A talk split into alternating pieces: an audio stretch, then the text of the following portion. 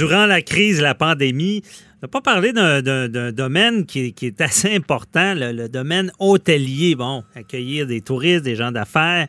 Et euh, à Québec, il y a un hôtel, euh, le Priori. Euh, pour ceux qui ne connaissent pas le Priori, c'est dans le vieux port de Québec. Superbe hôtel, accueillant. Donc, et cet hôtel-là réouvre aujourd'hui parce que, comme tous les hôteliers, ça n'a pas été facile, évidemment, la crise. Et euh, on, se demandait est-ce qu'on reste ouvert, est-ce qu'on on, ferme en attendant que ça passe. Et je reçois Erwan Franchet, qui est le propriétaire de l'hôtel Priori. Bonjour. Bonjour, Maître Bernier. Merci d'être là. C'est vraiment. Euh, expliquez-nous un peu là, euh, comment ça s'est passé avec les hôtels. Hors onde, vous m'avez dit là, c'était un service essentiel. Euh, dès le départ, les hôtels sont restés ouverts.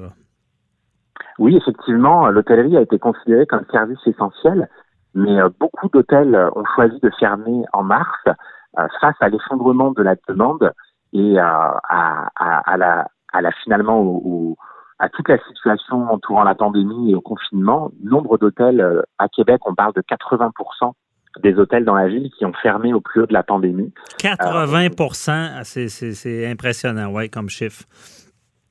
Oui, c'est énorme. On était à un moment, 93% euh, des travailleurs de l'hôtellerie de la ville de Québec étaient au chômage. Euh, on est une industrie qui a des coûts fixes qui sont énormes. Hein. C'est mhm. comparable à, à l'industrie lourde comme la sidérurgie. On a notamment les frais d'hypothèque, les assurances, les taxes en tout genre, et notamment les taxes municipales. Donc c'est vrai qu'on a, même si on a été fermé, même si on n'a pas accueilli de clients, euh, on a engagé énormément de frais pendant ces derniers mois pour s'assurer que nos hôtels bah, soient toujours fonctionnels pour quand on les réouvrirait. OK. Et c'était le questionnement durant la pandémie de dire est-ce que ça vaut la peine de rester ouvert ou pas? Là? La décision, je pense, est assez euh, facile à prendre parce que si, si vous êtes ouvert d'employer des gens à peu de capacité, ça peut être très dommageable. Tout à fait. Et puis l'incertitude finalement qui règne euh, dans le contexte dans lequel on évolue, a beaucoup aussi euh, pesé euh, dans la balance, euh, voyant bah, qu'il n'y aurait pas forcément de, de plan dévoilé tout de suite, ne connaissant pas aussi des échéances du déconfinement pour les autres secteurs de l'industrie touristique, parce qu'on est un écosystème. Hein, si mhm. les restaurants sont fermés, si les attractions sont fermées, déjà qu'il n'y a plus d'événements, quel est l'intérêt pour les, les, visiteurs de la province de se rendre dans la ville de Québec s'il n'y a pas d'animation et d'activité à leur offrir? OK, je comprends. Et comment, parce que là, bon, la réouverture, très intéressant à savoir. Et par contre, comment vous anticipez l'avenir? Comment ça va se passer? Est-ce que vous pensez que les Québécois vont être au rendez-vous dans, dans le domaine touristique cet été ou? Alors on le souhaite. Euh, on invite d'ailleurs tous les Québécois à venir redécouvrir la capitale nationale. Mhm. Il n'y aura pas d'événements, mais il va y avoir euh, des, restaurants, il va y avoir euh, les attractions touristiques qui vont rouvrir. Il va y avoir moins d'achalandage que les autres étés, donc ça va peut-être aussi l'occasion bah, de, de, redécouvrir la capitale nationale avec un peu moins d'agitation estivale. Mhm. Et c'est sûr qu'on a on a besoin des Québécois euh, pour euh, repartir la machine. On a eu euh, on a vu une belle solidarité des Québécois pendant le confinement pour l'achat local. Et il va être temps d'acheter des vacances aussi locales cet été pour encourager l'industrie touristique québécoise. Je comprends. Et qu'est-ce qui a changé là, à l'hôtel? Euh, quelles, sont les, les, les, mesures que vous devez appliquer en ce moment? Alors, il y a beaucoup de choses qui ont changé. Euh, on a gardé quand même l'essence même de l'hôtel, qui est l'accueil chaleureux et euh, une, qualité de service bah, élevée avec un, un, souci du détail. Mhm. En revanche, on a installé un plexiglas comme beaucoup d'entreprises sur notre comptoir. On a mis en place des procédures d'enregistrement en ligne pour que les invités s'enregistrent avant d'arriver à l'hôtel. On a installé un, écran tactile du côté client du plexiglas pour qu'ils puissent également faire leur enregistrement euh, une fois sur place s'ils n'ont pas pu le faire avant. Pour l'entretien des chambres, on a euh, euh, augmenté nos, nos, de désinfection. Nous avons aussi investi dans un pistolet électrostatique pour désinfecter la totalité de la chambre avec une pulvérisation de désinfectants et ensuite de probiotiques.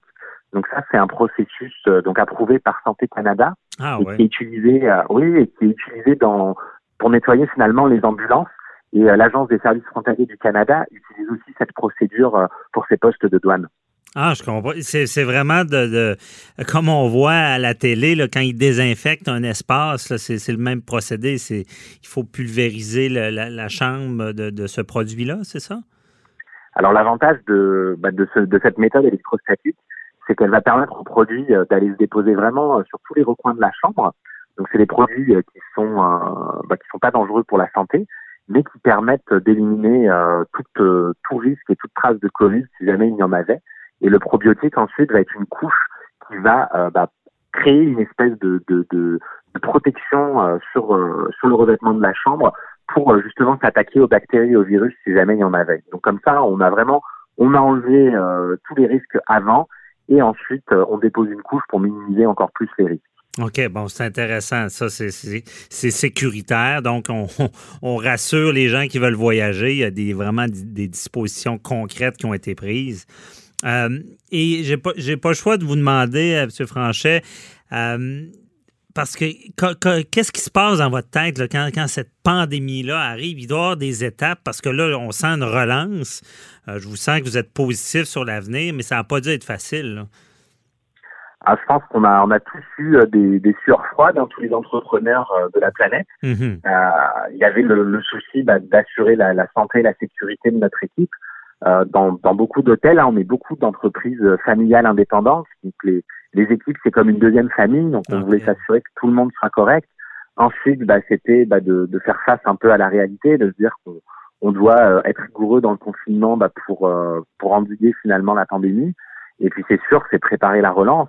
Donc la relance, elle, passe effectivement bah, par une euh, une solidarité des Québécois envers leur industrie touristique, mais aussi par une aide bah, des gouvernements. Donc le gouvernement fédéral nous a aidés avec la subvention salariale.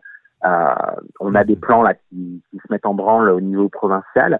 Et puis bah aussi au niveau municipal, il y a, il y a une réflexion à faire sur le système de taxation municipale, au moins pour cette année en hôtellerie, parce que là, on a euh, des factures de taxes qu'on va être incapable d'assumer vu les taux d'occupation qu'on prévoit euh, dans les prochains mois. OK. Et est-ce que justement cette aide-là est euh, suffisante, que ce soit de la ville ou du gouvernement? Est-ce que vous pensez être assez aidé pour passer au travers?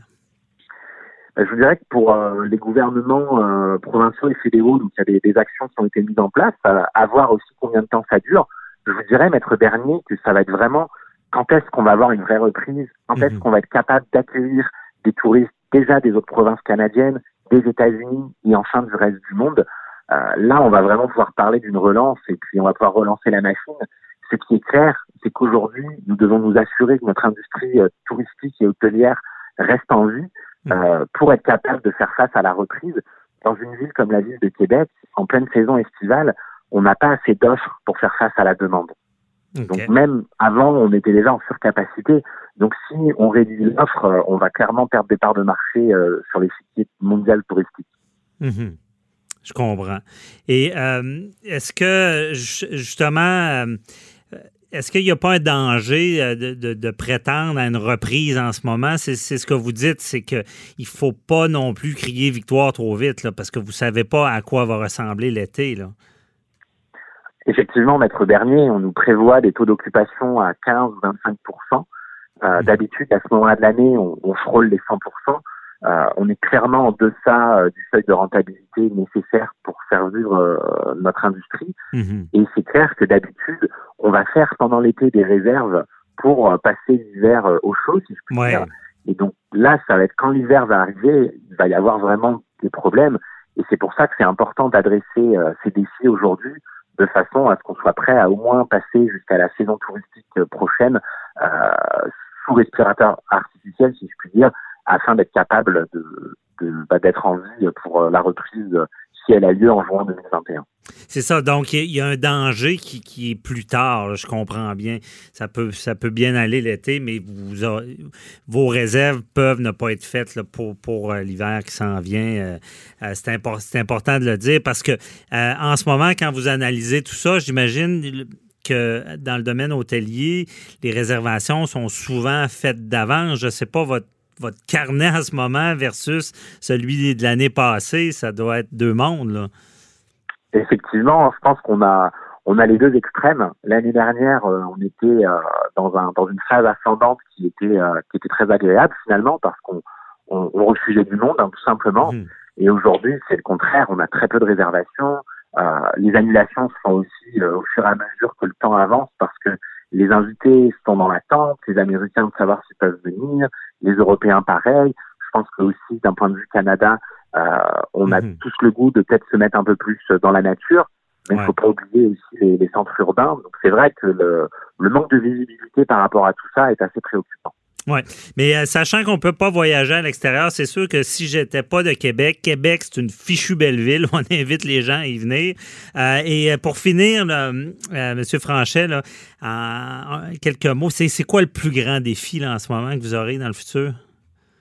Le plus grand défi, ça va être d'être capable de faire face à nos frais fixes, sachant qu'on n'a plus de chiffre d'affaires. OK. OK, je comprends. Ça, c'est le grand défi. Mhm. Logiquement, évidemment, on comprend ça.